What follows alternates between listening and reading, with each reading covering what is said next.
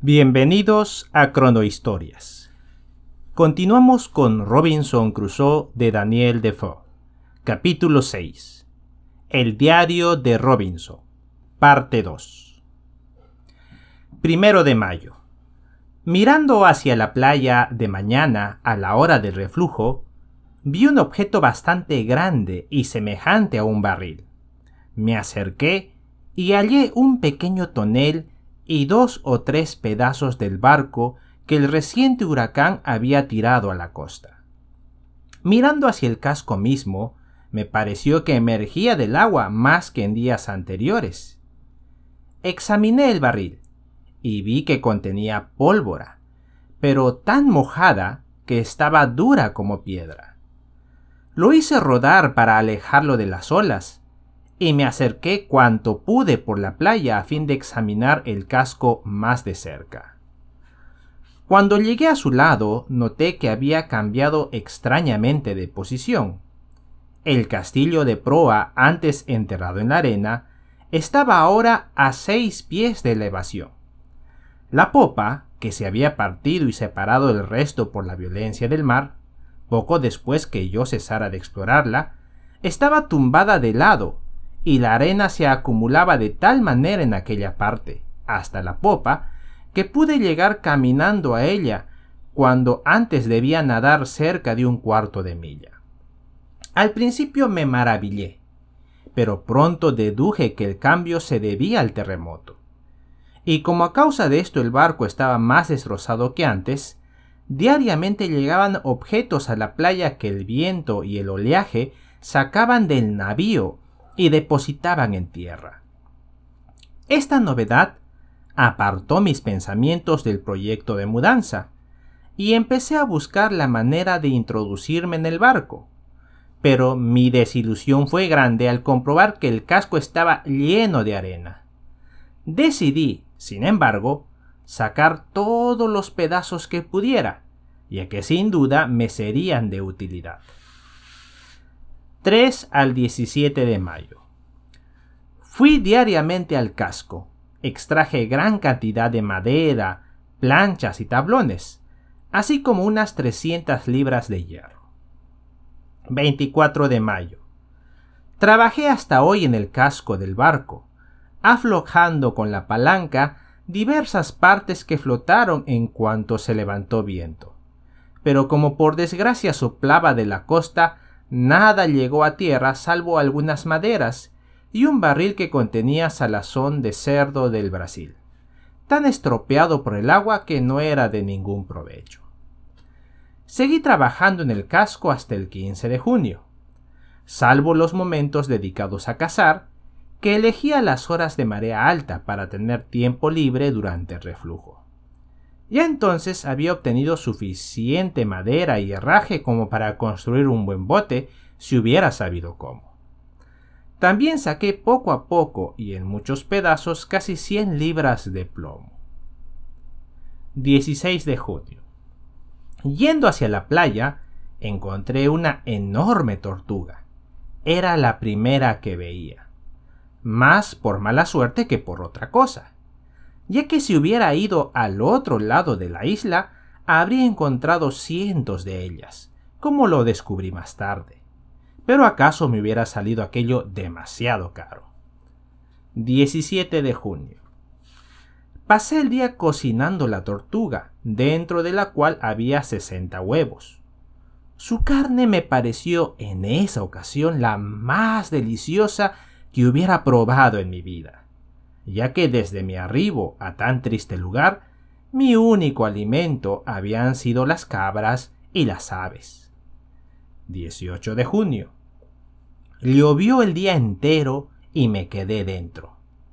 Esta vez encontré que el agua era muy fría y sentí escalofríos, lo que me pareció muy raro en estas latitudes.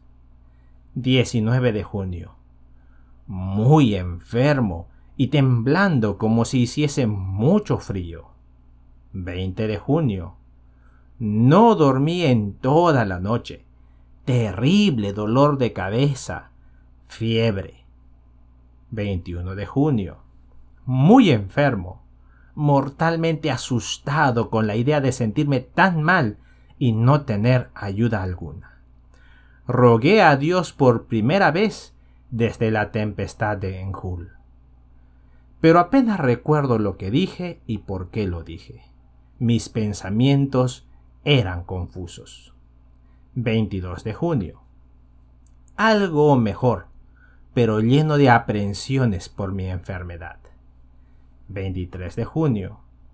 Otra vez muy mal, tiritando de frío y luego con una fuerte jaqueca. 24 de junio. Mucho mejor. 25 de junio. Violenta calentura.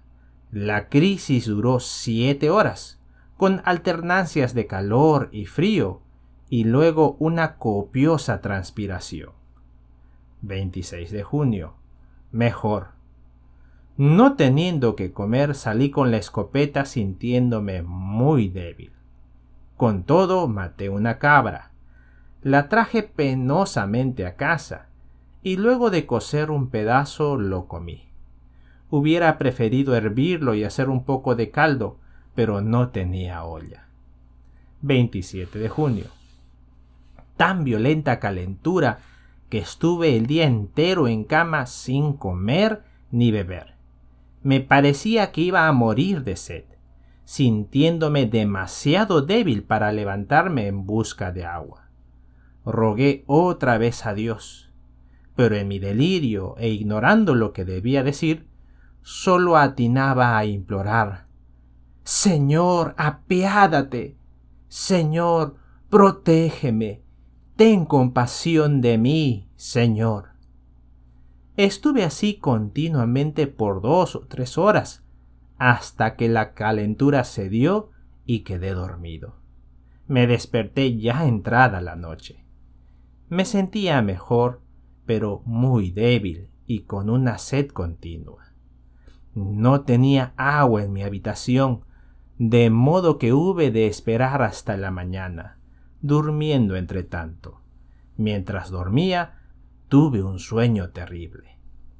Soñé que estaba sentado en el suelo, más allá de la empalizada, donde permanecí mientras la tormenta arreciaba después del terremoto, y que veía un hombre que se acercaba en una oscura nube, envuelto en un halo de fuego que iluminaba el terreno. Brillaba de tal manera que apenas podía soportar su presencia. Su aspecto era tan imponente que no hay palabras para describirlo. Cuando posé los pies en tierra, creí que el suelo temblaba con un nuevo terremoto, y el aire entero pareció llenarse, para mi mayor espanto, de ígneas lenguas. Apenas había descendido cuando se adelantó hacia mí con una lanza en la mano para matarme, de pie en una eminencia. Oí que me hablaba con voz tan terrible que es imposible tratar de describir el espanto que me produjo. Todo lo que alcancé a entender fue esto. Puesto que lo que has visto no te ha movido a arrepentirte, ahora morirás. Y levantó la lanza para atravesarme con ella. Nadie que lea este relato esperará que yo sea capaz de describir el espanto que pasó mi alma ante tan terrible visión. Aunque solamente se tratara de un sueño, soñé también el espanto que me produjo. Y menos aún podría dar una idea de la impresión que quedó en mí una vez que hube despertado y comprendido que se trataba de un sueño. No tenía, ay, instrucción religiosa. De todo lo que la bondad de mi padre me había inculcado, apenas quedaba nada tras ocho años de errantes extravíos y continuo contacto con aquellos que, como yo, eran malos y profanos en máximo grado. No recordaba haber tenido en todo aquel tiempo un solo pensamiento que tendiera a la contemplación de Dios o a un examen severo de mi propia conducta. Es verdad que cuando me salvé del naufragio y tuve la certeza de que todos habían muerto, salvo yo, pasé por un momento de éxtasis y por tales transportes que, de haberme asistido la gracia de Dios, me hubiera llevado a una verdadera gratitud. Pero todo terminó donde había principiado. Un simple arranque de alegría por sentirme aún vivo. Sin que eso me moviera a reflexionar sobre la bondad de la mano que, preservándome, había guardado mi vida mientras perecían todos los demás. No se me ocurrió pensar por qué la providencia había sido generosa conmigo. Tuve solo la vulgar alegría que todo marino salvado de un naufragio se apresura a ahogar en un vaso de ponche para olvidarla de inmediato. Y toda mi vida había sido así.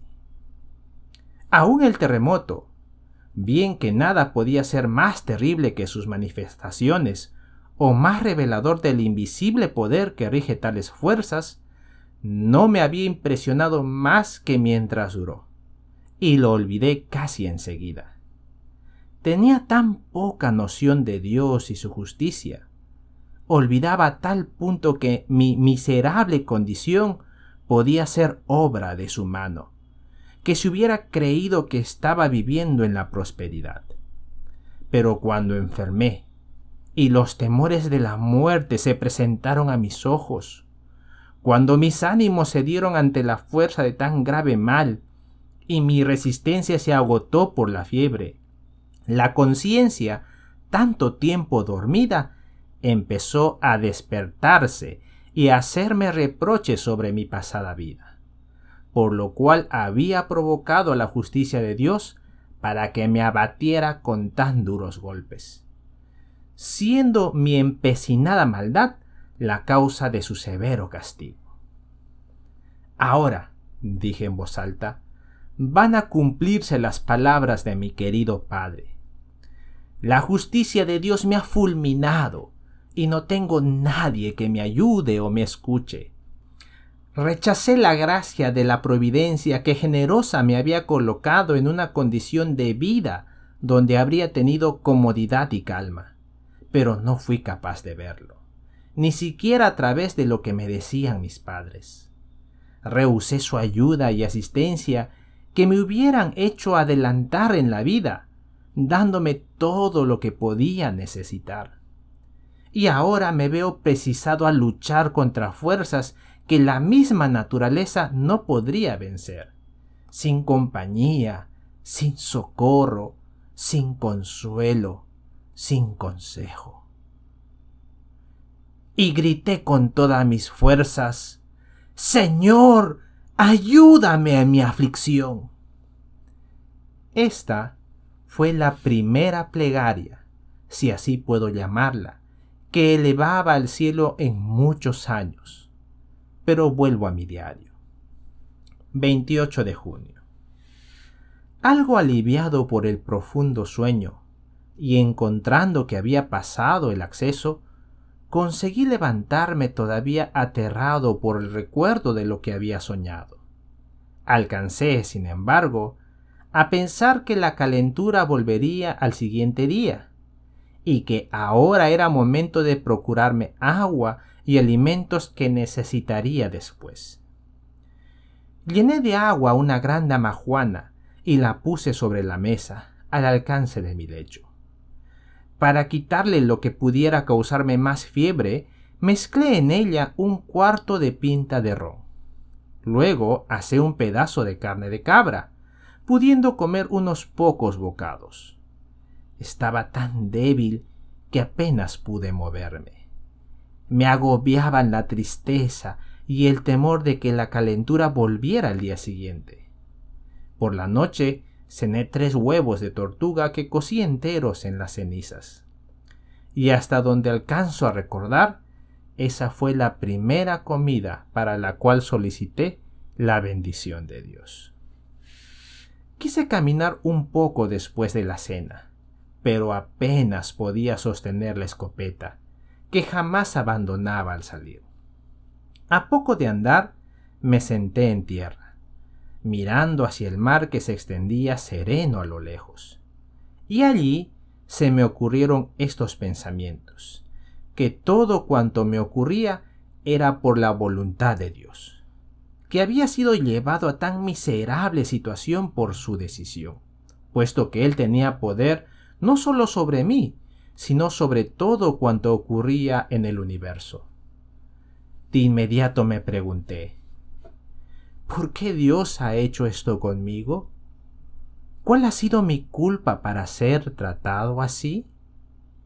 Mi conciencia me impidió seguir más adelante en tales interrogaciones, como si fueran blasfemias, y me pareció que hablaba dentro de mí una voz.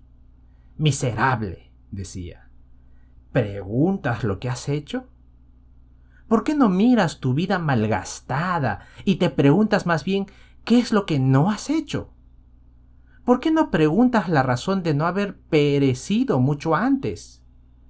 ¿Por qué no te ahogaste en la rada de Yarmouth o te mataron en la pelea cuando el pirata de Salé apresó tu barco? ¿Por qué las bestias salvajes no te devoraron en la costa africana o te ahogaste aquí donde pereció toda la tripulación? ¿Y te atreves todavía a preguntar qué has hecho? Quedé tan abatido por semejantes reproches que, sin encontrar una sola palabra que responder, me levanté triste y pensativo y volví a mi tienda como dispuesto a dormir. Pero me sentía demasiado confundido para que el sueño me venciera, de modo que me dejé caer en la silla y encendí la lámpara, pues ya era casi de noche. El temor de que volviera la fiebre me asaltaba, y entonces recordé que los brasileños no toman otra medicina que su propio tabaco para cualquier clase de enfermedades. Yo guardaba un pedazo en uno de los arcones, ya curado, y otros que todavía estaban verdes. Fui al arcón, sin duda guiado por el cielo, ya que allí encontré a la vez remedio para el cuerpo y para el alma. Al abrirlo, en busca del tabaco, hallé los pocos libros que salvara del naufragio y entre ellos una de las Biblias que antes mencionara, y que hasta ese momento no había mirado por falta de tiempo y de inclinación. Tomándola la traje juntamente con el tabaco a mi mesa. Ignoraba la manera de emplear el tabaco para curarme, y ni siquiera estaba seguro de que me hiciera bien. Pero con la idea de acertar en alguna forma, me propuse tomarlo de distintos modos. Ante todo corté un pedazo para mascar, lo que me produjo gran embotamiento, ya que el tabaco era fuerte y yo no tenía el hábito. Puse otra porción en una cantidad de ron para beberlo al acostarme. Y finalmente, quemando algunas hojas sobre el fuego, me incliné sobre él y aspiré profundamente el humo, resistiendo lo más posible el calor y la sofocación. En los intervalos de ese tratamiento había abierto mi Biblia y empezado a leer. Pero tenía la cabeza demasiado mareada por el tabaco para seguir con atención la lectura. Al abrir el libro al azar, las primeras palabras que vieron mis ojos fueron Invócame en los días de aflicción, y yo te libraré y tú me alabarás. Como era tarde y los efectos del tabaco se sentían con fuerza, noté que el sueño me vencía. De manera que dejando encendida la lámpara en la cueva por si necesitaba algo durante la noche, me fui a la cama. Pero antes hice lo que no había hecho nunca.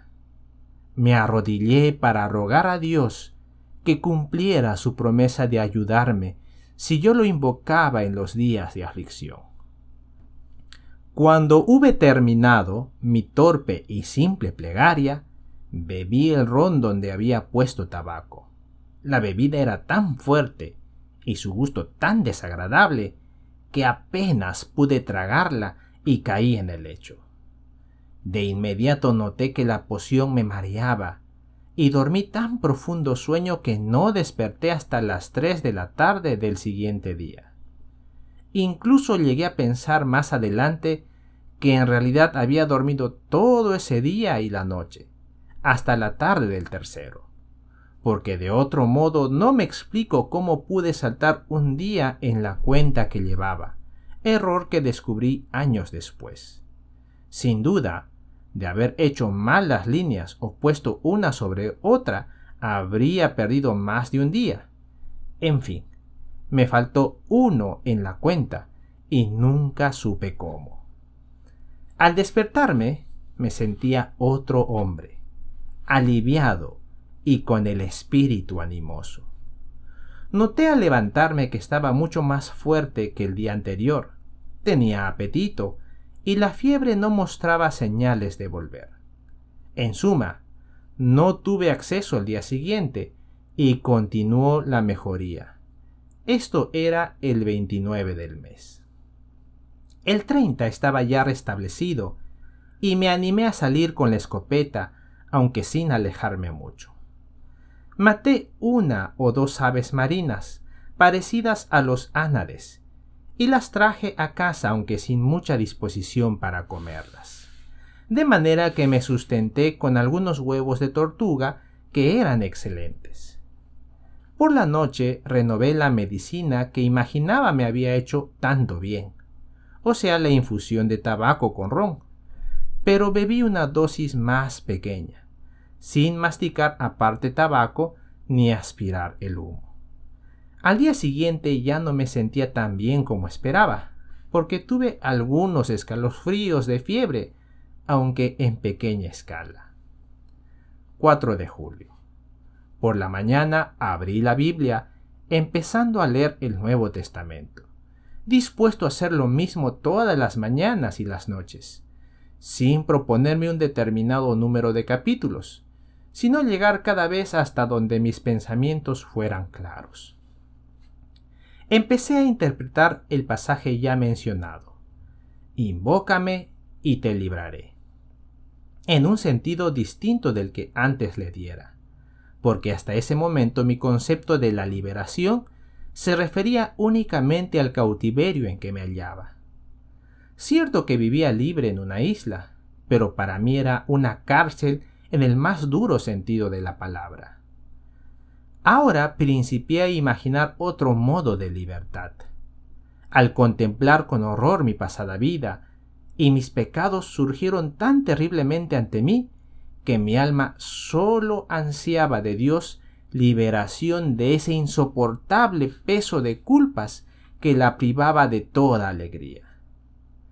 Pronto mi espíritu se sintió más aligerado aunque las condiciones de mi vida fueran las mismas de antes. Llevados mis pensamientos por la lectura de la Biblia y la oración a regiones que jamás habían alcanzado en su vuelo, un profundo alivio fue surgiendo en mí como jamás lo conociera anteriormente. Y pues al mismo tiempo recobraba la salud y mis fuerzas volvían. Me consagré a procurarme todas las cosas necesarias, haciendo a la vez una vida tan regular como fuera posible. Del 4 al 14 de julio di pequeños paseos con mi escopeta sin alejarme mucho, como convenía a un hombre que recobra lentamente las energías después de una enfermedad. Difícil es imaginar lo débil que me sentía al comienzo. El tratamiento que he descrito más arriba era ciertamente original, ¿Y acaso nunca habría curado antes una calentura? Es por eso que no recomiendo a nadie que lo intente a su turno.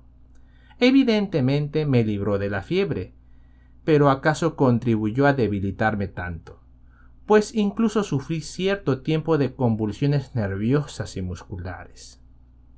Llevaba ya más de diez meses en tan triste isla, y toda posibilidad de rescate parecía imposible yo estaba firmemente convencido de que jamás un pie humano había pisado antes ese sitio.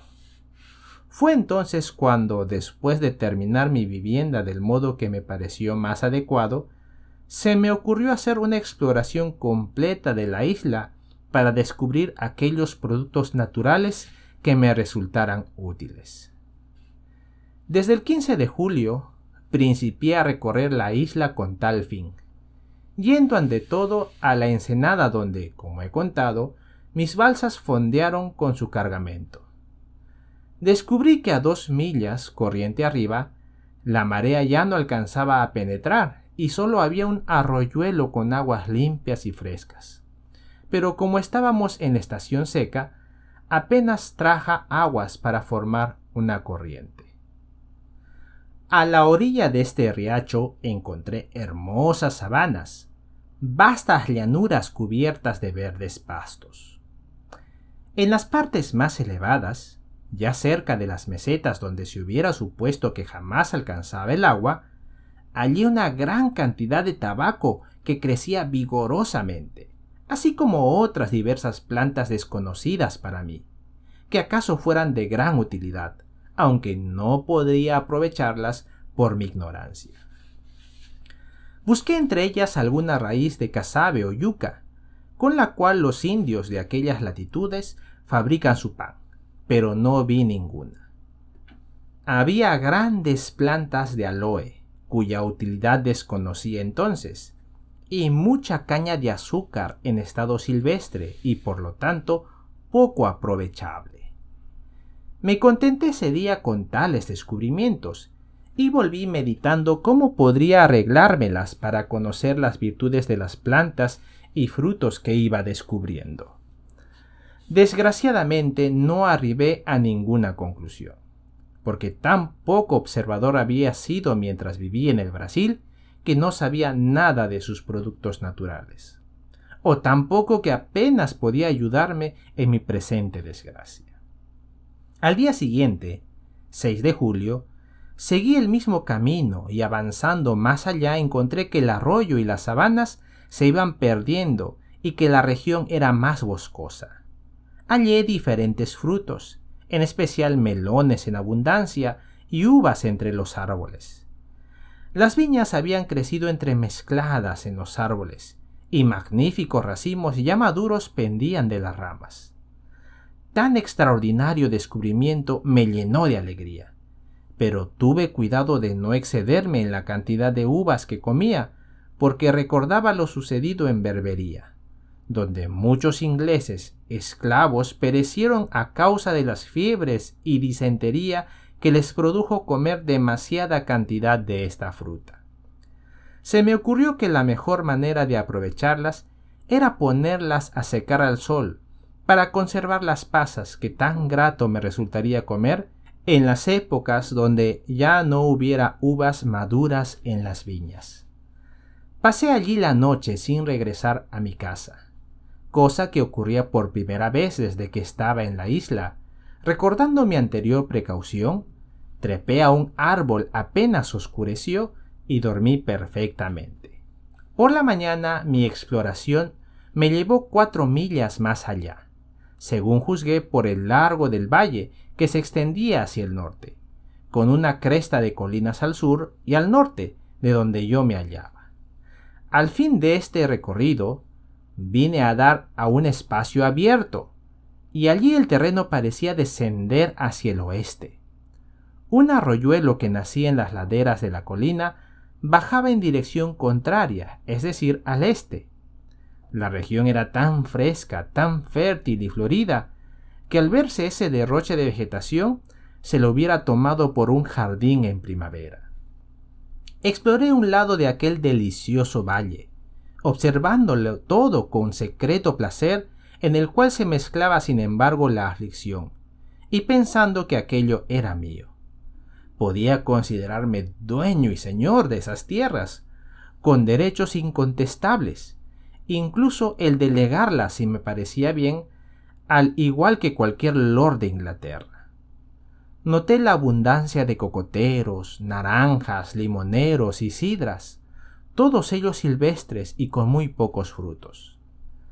Las limas que recogí no solo eran agradables de comer, sino de buen tamaño, y desde entonces mezclé su jugo con agua y bebí con agrado ese refresco sano y tonificante. Tenía ya bastante que llevar a mi morada, y proyectaba acumular suficientes uvas, limas y limones para que no faltaran en la próxima estación de las lluvias. Junté pues una cantidad considerable de uvas, otra más pequeña al lado, y un montón de limas y limones en otro sitio. Tomando luego una poca cantidad de cada clase, me volvía a mi casa resuelto a regresar con un saco o cosa parecida para llevarme el resto. El camino de vuelta insumió tres días, de modo que cuando llegué a casa, como debo llamar a mi tienda y mi cueva, las uvas se habían echado a perder, debido a su completa madurez y el peso de los racimos. Tuve pues que tirarlas sin probar ni una. Las limas eran excelentes, pero por desgracia había traído muy pocas. Al día siguiente, 19 de julio, volví a ponerme en camino con dos pequeños sacos destinados a acarrear mi cosecha. Allá me esperaba la desagradable sorpresa de encontrar mis racimos de uvas tan perfectos y hermosos cuando los cortara, completamente estropeados, esparcidos por el suelo y en la mayor parte devorados comprendí que había animales salvajes en los alrededores, pero cuáles y cómo eran no pude imaginármelo.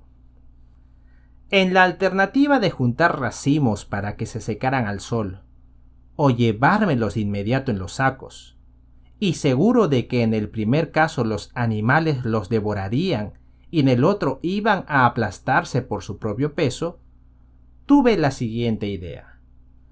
Cortando gran cantidad de racimos, los colgué en las ramas exteriores de los árboles para que se secaran al sol. Luego llené mis sacos con todas las limas y limones que eran capaces de contener y los traje conmigo. Cuando estuve de regreso de mi expedición, recordaba continuamente y con agrado la fertilidad de aquel valle y el excelente lugar en que estaba situado, a cubierto de tempestades con agua dulce y bosques. No me faltó más para concluir que de los rincones de la isla, aquel donde yo tenía mi morada era desde todo punto de vista el peor. ¿Por qué no? pensé cambiar de lugar, irme a un sitio tan seguro como el que ahora tenía, pero situado en aquella fértil y hermosa planicie de la isla. La idea me tentó durante mucho tiempo, y no podía olvidar la belleza del valle. Pero cuando lo pensé con más calma comprendí que iba a cometer un error. Me encontraba junto a la orilla del mar, donde había por lo menos una posibilidad de recibir algún socorro. La misma desgracia que me arrojara a la costa podría traer a otros infelices de la misma manera. Y aunque tal cosa era improbable, si yo me alejaba e iba a encerrarme entre las colinas y los bosques del centro de la isla, me condenaba definitivamente a mi destino, tornando imposible lo que sólo habría sido improbable. Comprendí, pues, que era preciso quedarme donde vivía. Con todo, tan encantado estaba de aquellos lugares que pasé en ellos buena parte de mi tiempo hasta final de julio y aunque seguía firmemente decidido a no mudarme, levanté para mi comodidad una especie de enramada protegida a distancia por un fuerte vallado hecho de una doble hilera de altas estacas bien clavadas y con maleza en medio. Allí, sintiéndome seguro, solía quedarme dos o tres noches, empleando el mismo sistema de escalera para entrar y salir me complacía pensar que era dueño de una casa de campo, así como de otra junto al mar, y en aquellos trabajos pasé hasta principios de agosto. Había terminado mi empalizada y principiaba a cosechar los agradables frutos de ese trabajo cuando vinieron las lluvias, obligándome a volver a mi primera morada, porque aunque en el valle tenía una tienda semejante a esta, fabricada con una vela y bien tendida, me faltaba el abrigo de la colina para protegerme de tempestades, y la cueva para refugiarme cuando las lluvias fueran demasiado copiosas. He dicho que hacia principios de agosto terminé la enramada y principié a utilizarla. El 3 encontré que los racimos se habían secado perfectamente y eran ya muy buenas pasas, apresurándome a descolgarlos con el justo tiempo para impedir que las lluvias los estropearan, privándome de lo mejor de mi alimentación invernal. Era dueño de más de 200 magníficos racimos. Tuve el tiempo de llevarlos a mi cueva cuando se precipitaron las lluvias, y desde ese día, 14 de agosto, hasta mediados de octubre, llovió diariamente con más o menos fuerza, y a veces con violencia tan extraordinaria que me obligaba a estarme en la cueva por espacio de muchos días. Durante aquel tiempo, tuve la sorpresa de ver aumentar mi familia. Había lamentado mucho la pérdida de uno de mis gatos, al que suponía muerto o perdido, y no tuve la menor noticia de él hasta que, para mi gran asombro, apareció hacia fin de agosto acompañado de tres gatitos. Desgraciadamente con el tiempo se multiplicaron tanto que eran una calamidad, y me vi forzado a matarlos sin lástima o arrojarlos lejos de mi casa. Desde el 14 hasta el 26 de agosto llovió incesantemente, por lo que me cuidé de salir temeroso de mojarme. Comenzó a faltar alimento en mi prisión, pero aventurándome a salir dos veces, la primera maté una cabra y la segunda, justamente el 26, encontré una enorme tortuga que fue un regalo para mí. Regulaba mis comidas en esta forma, un racimo de pasas de desayuno, como almuerzo un pedazo de carne de cabra o tortuga asado, pues por desgracia no tenía olla para hervirlo o guisarlo, y dos o tres huevos de tortuga a modo de cena. Mientras estuve confinado por la lluvia, trabajé varias horas diarias ensanchando mi cueva, cavando un túnel que desviaba poco a poco hacia un lado hasta que vine a salir a la ladera de la colina, y tuve una puerta que daba fuera de mi empalizada y me resultaba muy cómoda. Pero no me sentía con la tranquilidad de antes, porque hasta entonces mi morada había sido un recinto completamente cerrado, mientras que ahora cualquiera podía entrar por aquella puerta. No comprendía aún que el mío era un temor infundado ya que el animal de mayor tamaño en la isla era la cabra. 30 de septiembre. Llegó finalmente el triste aniversario de mi naufragio. Conté las marcas en el poste y vi que llevaba en la isla 365 días. Consideré ese día como de ayuno y lo dediqué a meditaciones religiosas. Hasta entonces no había observado nunca el domingo, ya que, olvidándome de señalarlos con una línea más grande, perdí la cuenta de cuáles eran los días. Al sumarlos y comprobar que llevaba un año en tierra, dividí ese tiempo en semanas y consideré domingo el séptimo día de cada una, bien que hacia el final de mis cálculos di con un error de uno o dos días. Poco después de esto noté que la tinta escaseaba, de modo que preferí emplearla con cuidado y solo escribir los acontecimientos dignos de mención, sin llevar una prolija crónica de cada cosa. La estación de las lluvias y la de sequía se alternaban regularmente, y me habitué a dividirlas para tomar las necesarias precauciones. Esto lo aprendí a costa de una de las experiencias más desalentadoras que puedan imaginarse. Ya he dicho que había recogido las pocas espigas de cebada y arroz que tan maravillosamente crecieran sin el menor cuidado y al azar. Había unas treinta espigas de arroz y veinte de cebada, que consideré conveniente sembrar una vez pasadas las lluvias, cuando el sol se aleja del cenit declinando hacia el sur. Cavé lo mejor que pude con mi asadón de madera un buen trozo de tierra, y dividiéndolo en dos partes, planté el grano. Mientras lo estaba haciendo se me ocurrió que no convenía sembrar todo, porque acaso no era el momento propicio, de manera que planté solo dos terceras partes de cada clase, conservando cuidadosamente el puñado restante. Pronto tuve razones para alegrarme de mi prudencia, porque no germinó ni un solo grano de los sembrados. Pues sucediendo el periodo de sequía al de las lluvias, aquella tierra no recibía suficiente humedad. Sin embargo, cuando cambió la estación, vi nacer los cereales como si acabara de plantarlos.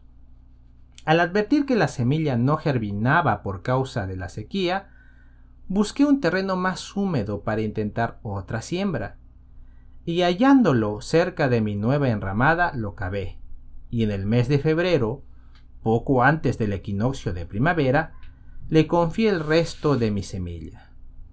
Con las lluvias de marzo y abril germinó muy bien, dándome excelente cosecha. Pero como por temor a que también esos granos se perdieran, había puesto aparte otra pequeña reserva, el producto fue muy escaso. Apenas medio selemín de cada clase. Me bastaba, sin embargo, para saber exactamente cuándo debía sembrar el grano y la posibilidad de obtener fácilmente dos cosechas anuales. Mientras crecían mis sembrados hice un pequeño descubrimiento que después me fue harto útil. Tan pronto cesaron las lluvias y el tiempo se estabilizó, cosa que ocurría en noviembre, fui a visitar mi enramada, de la que faltaba desde hacía varios meses, encontrando todo en orden y tal como lo dejara al abandonarla.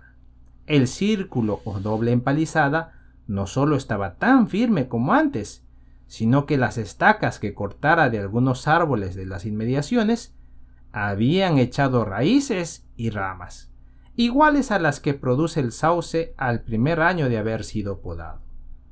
Ignoraba el nombre de aquellos árboles que me habían provisto de tales estacas, y me sorprendí grandemente, pero a la vez me alegró ver crecer los arbolillos. Y traté de que todos se desarrollaran igualmente, podándolos lo mejor posible. Es difícil describir lo hermosos que se pusieron al cabo de tres años tanto que a pesar de tener el círculo un diámetro de casi 24 yardas, las copas se encontraban en su centro y daban una espesa sombra, bastante para abrigarme durante toda la estación de sequía. Esto me decidió a cortar más estacas de la misma clase y formar con ellas un semicírculo arbolado en torno a mi empalizada me refiero a la de mi primera residencia, cosa que hice en una doble hilera situada a ocho yardas de la antigua empalizada. Pronto crecieron tanto y cubrieron tan bien mi morada que hasta me sirvieron más adelante de defensa como se verá.